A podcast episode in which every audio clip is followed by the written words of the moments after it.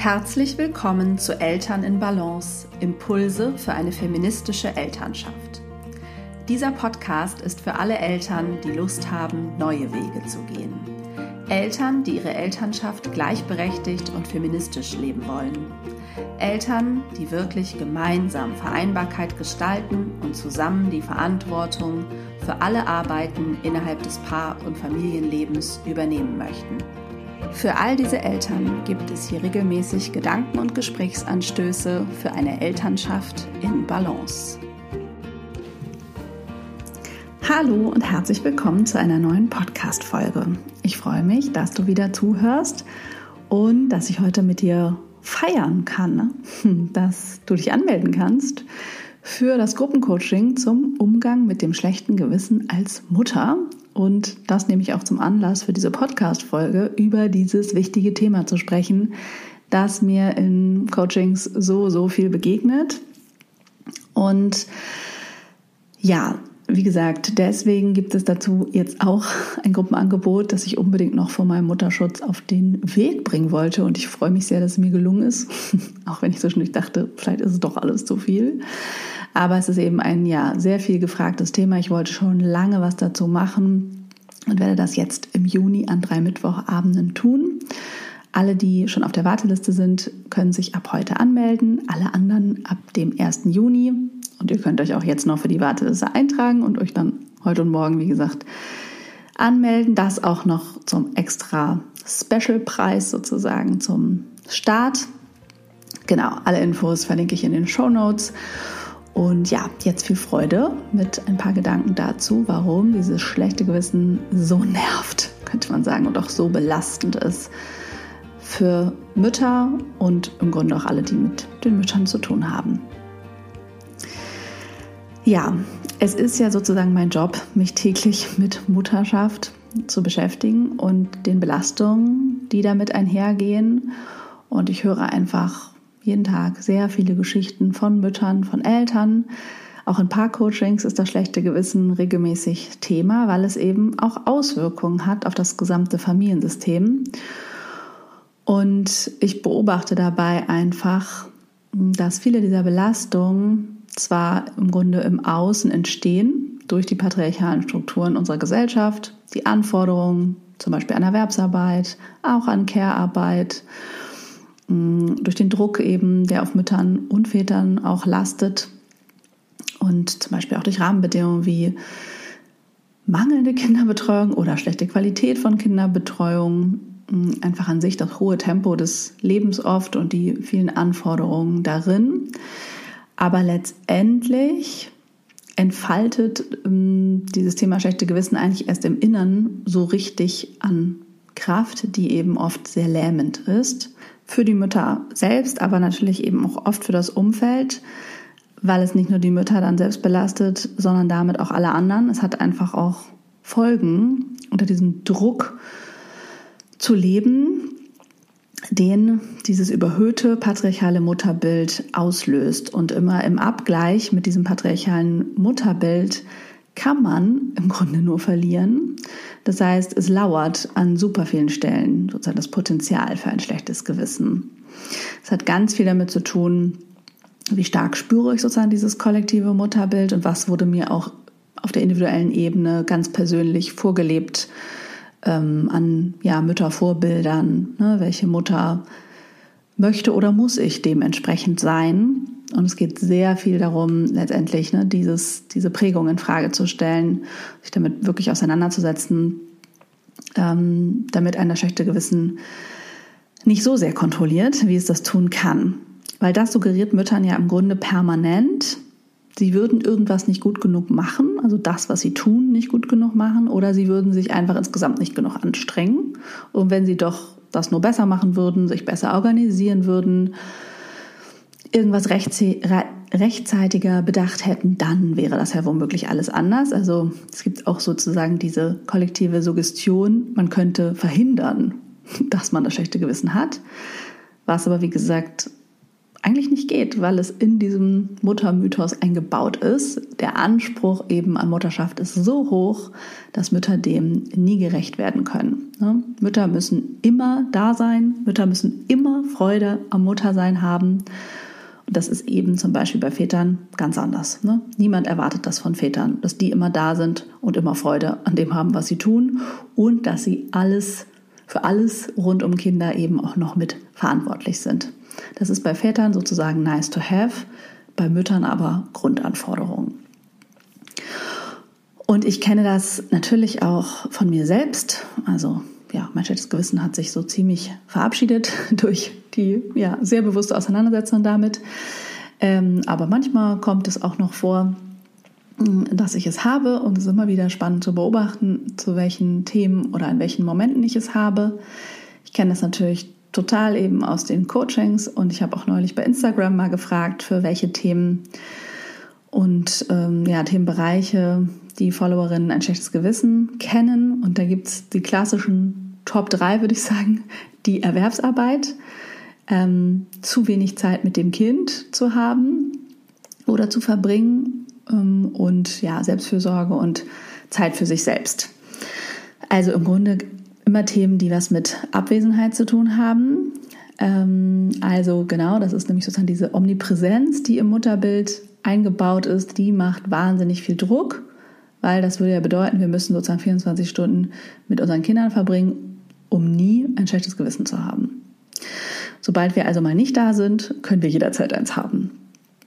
Ja, und dabei belegen sogar Studien, dass Mütter, die eben unglücklich zu Hause sind, schlechtere Mutterqualitäten haben und dass Kinder eben total davon profitieren, wenn Mütter zum Beispiel durch Erwerbsarbeit zufrieden sind und Kinder auch von Kinderbetreuung profitieren, wenn das die Mütter entlastet.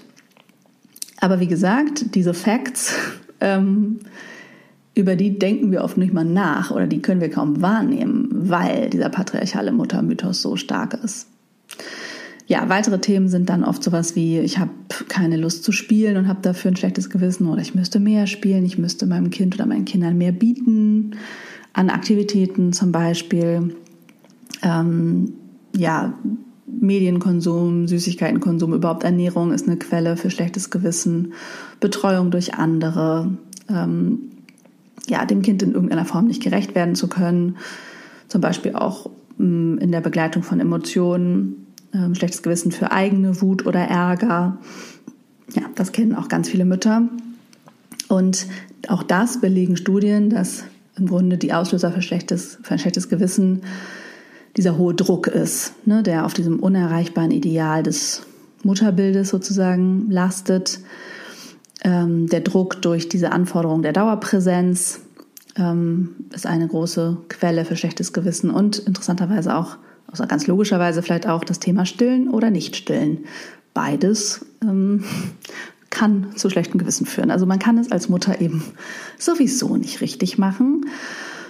Und das sage ich jetzt so flapsig, aber das ist eben echt tragisch in den Auswirkungen, wenn man ja die Belastung bedenkt, die eben damit einhergeht, ähm, aus dieser Suggestion, man müsste alles alleine schaffen als Mutter man müsste allem gerecht werden und kann das aber nicht. Obwohl ja Mütter und Eltern in der Regel versuchen, ihr Bestes zu geben und sich super viele Gedanken machen, ähm, scheitern sie natürlich dennoch immer wieder. Also weil, wie gesagt, Perfektion überhaupt nicht möglich ist. Und gleichzeitig ist aber das überhöhte, Mutterbild sozusagen ein Abbild der Perfektion, der vermeintlichen Perfektion, weil wenn man da mal tiefer drüber nachdenkt, ist das jetzt auch nicht nur erstrebenswert, eine dauerpräsente, immer nur glückliche Mutter zu haben.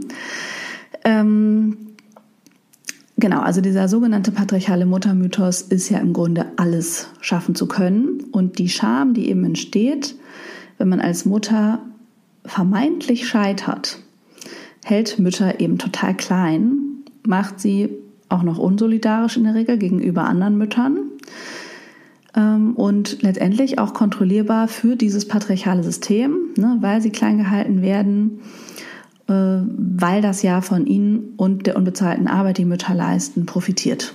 Also solange Mütter sich eben schlecht fühlen immer wieder, strengen sie sich mehr an und ähm, halten diese Probleme im Grunde ja auch im Privaten oder für ihr eigenes Versagen. Und darüber könnte ich mich wirklich unendlich aufregen, über diese ja, Schuldgefühle.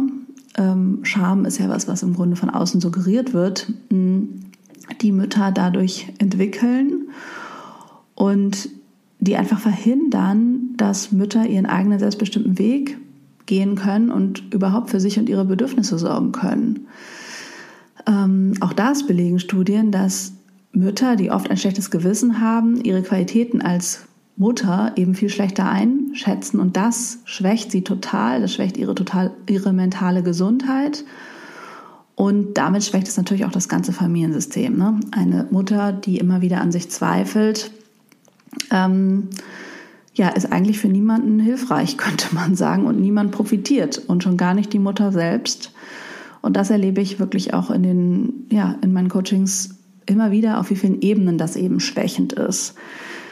Ähm, weil, wenn man sich schämen muss oder Schuldgefühle haben muss, ähm, kann man sich ja diese Schwäche und das Scheitern eigentlich, also darf man das nach außen ja nicht zeigen.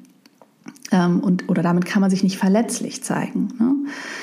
Und das ist aber eine ganz wichtige Komponente für Verbindung in Beziehungen. Und Mutterschaft ist nun mal eigentlich ein Netz an Beziehungen. Ich verlinke euch auch mal das Buch von Brene Brown. Ich weiß gerade nicht, wie es auf Deutsch heißt. Ich weiß auch gar nicht, wie es auf Englisch heißt, aber ich habe es nur auf Englisch. Ähm, auf jeden Fall geht es um Verletz ist es Verletzlichkeit macht stark oder so, glaube ich, ein der deutsche Titel. Ähm, genau, weil das auch nochmal vielleicht eine sehr hilfreiche Perspektive auf dieses Thema bieten könnte. Und ja, diese Ebenen, die ich meine, sind eben alle Beziehungsebenen, ne? die, die man eben so kennt. Also zum Beispiel die Partnerschaft. Äh, wenn man da nicht scheitern darf, sozusagen, also man nicht zugeben darf als Mutter, hat keine Erlaubnis sozusagen aus dem Muttermythos heraus zu scheitern, dann ist da so viel Druck und dann kann man sich zum Beispiel auch gar nicht helfen, unterstützen lassen. Das führt auch zu ganz viel Überforderung an, bei allen Beteiligten, kenne ich auch viel aus Paarcoachings.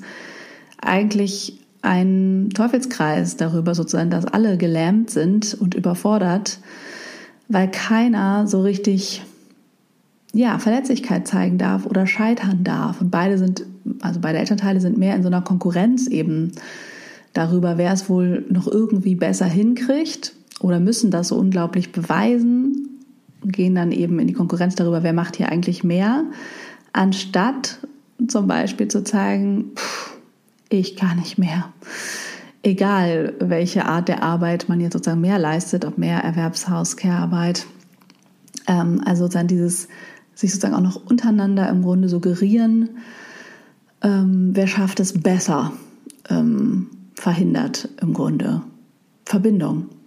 Und es verhindert natürlich auch Verbindung gegenüber Kindern, ähm, wenn man als Mutter nie scheitern darf und immer alles hinkriegen muss und sonst nämlich wütend auf die Kinder wird. Mm, das macht ja Kindern wahnsinnig viel Druck, glücklich sein zu müssen. Sozusagen die unbewusste Botschaft an die Kinder, ihr müsst immer zufrieden sein, weil ob ihr zufrieden seid oder nicht, urteilt sozusagen über mich als Mutter, vermeintlich.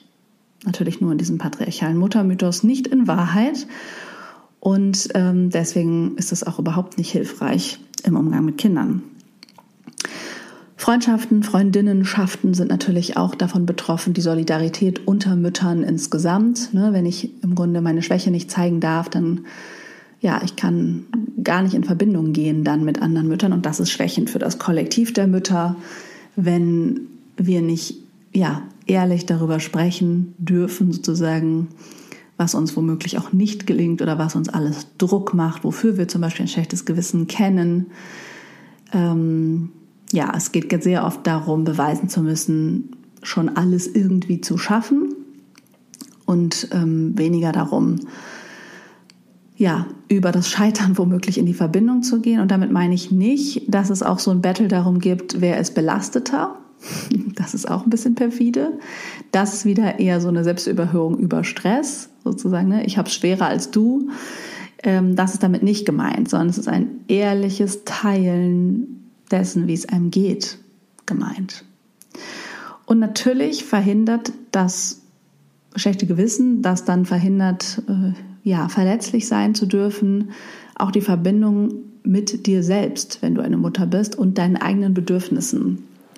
Ähm, das ist auch etwas, äh, worum es im Coaching viel geht, der Kontakt zu den eigenen Bedürfnissen und ja, die im Grunde dann nicht sein dürfen, wenn da so viel Druck aus dem patriarchalen Mutterbild kommt. Ja, und dann verhindert das schlechte Gewissen eigentlich, dass ich mich wirklich selbst gut um mich kümmern kann, weil ich meine eigenen Bedürfnisse gar nicht mehr wahrnehme oder eben immer hinten anstelle, solange ich diesem Bild nicht gerecht werde oder eben denke, ich scheitere und darf das aber nicht zeigen.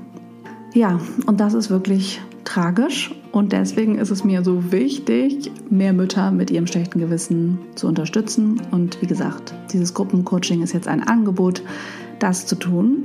Wenn dich also das schlechte Gewissen immer wieder belastet, dann schau dir das unbedingt an. Denn ich weiß aus eigener Erfahrung ja, dass es möglich ist, Mutterschaft ohne diesen inneren Druck und die Belastung, die mit dem schlechten Gewissen einhergehen, zu leben. Das ist ein Prozess und eine Auseinandersetzung, die angestoßen werden kann in diesem Gruppencoaching oder vielleicht auch, je nachdem, von wo du losgehst, ähm, ja, schon richtig vertieft werden kann. Es ist einfach echt eine große Chance, sich auch mit dem schlechten Gewissen zu beschäftigen. Das ist einerseits anstrengend und nervig, weil es ist ein nerviges Thema in dem Sinne ähm, und einfach auch frustrierend, sich mit diesem patriarchalen Muttermythos zu beschäftigen und gleichzeitig ist es notwendig, wenn wir Mutterschaft eben neu und freier und feministisch denken wollen, dann ist das eben auch eine große Chance. Dann müssen wir eben auch dahin gucken, wo kommt das alles her, um anzuerkennen, ja, wie die Dinge nun mal sind. Und dann ist das eine Chance, sich mit den eigenen Werten als Mutter zu beschäftigen, die zu klären und durch diesen Prozess viel mehr Klarheit zu finden, in die Selbstbestimmung darüber zu finden, bewusst den eigenen feministischen Weg als Mutter zu gehen, so würde ich es mal nennen, weil der selbstbestimmte Weg ist immer ein feministischer Weg. Und ja, wenn du diese Gelegenheit ergreifen möchtest, bist du ganz herzlich eingeladen, dabei zu sein. Ich freue mich auf alle Mütter, die Lust haben, dem schlechten Gewissen sozusagen, ich wollte jetzt fast sagen, den Kampf anzusagen, aber nee, der Kampfmodus ist es nicht. Es ist wirklich auch eine sehr sanfte Auseinandersetzung mit dem Thema. Eine Auseinandersetzung voll Mitgefühl, voll Anerkennung für dich, und deine Bedürfnisse als Frau und Mutter. Und ja, ich freue mich, wenn ich dich im Juni sozusagen dann live online treffe. Ähm, wenn du Fragen hast hm, zu der Folge, zu dem Thema oder zu dem Gruppencoaching, schreib mir sehr gern an hallo@hannadrexler.de. Wenn dir die Folge gefallen hat, wenn dir der Podcast gefällt, dann freue ich mich sehr, wenn du mir eine Referenz schreibst. Ähm, auch das ist verlinkt, wie du das bei iTunes tun kannst. Ganz liebe Grüße zu dir und bis in zwei Wochen.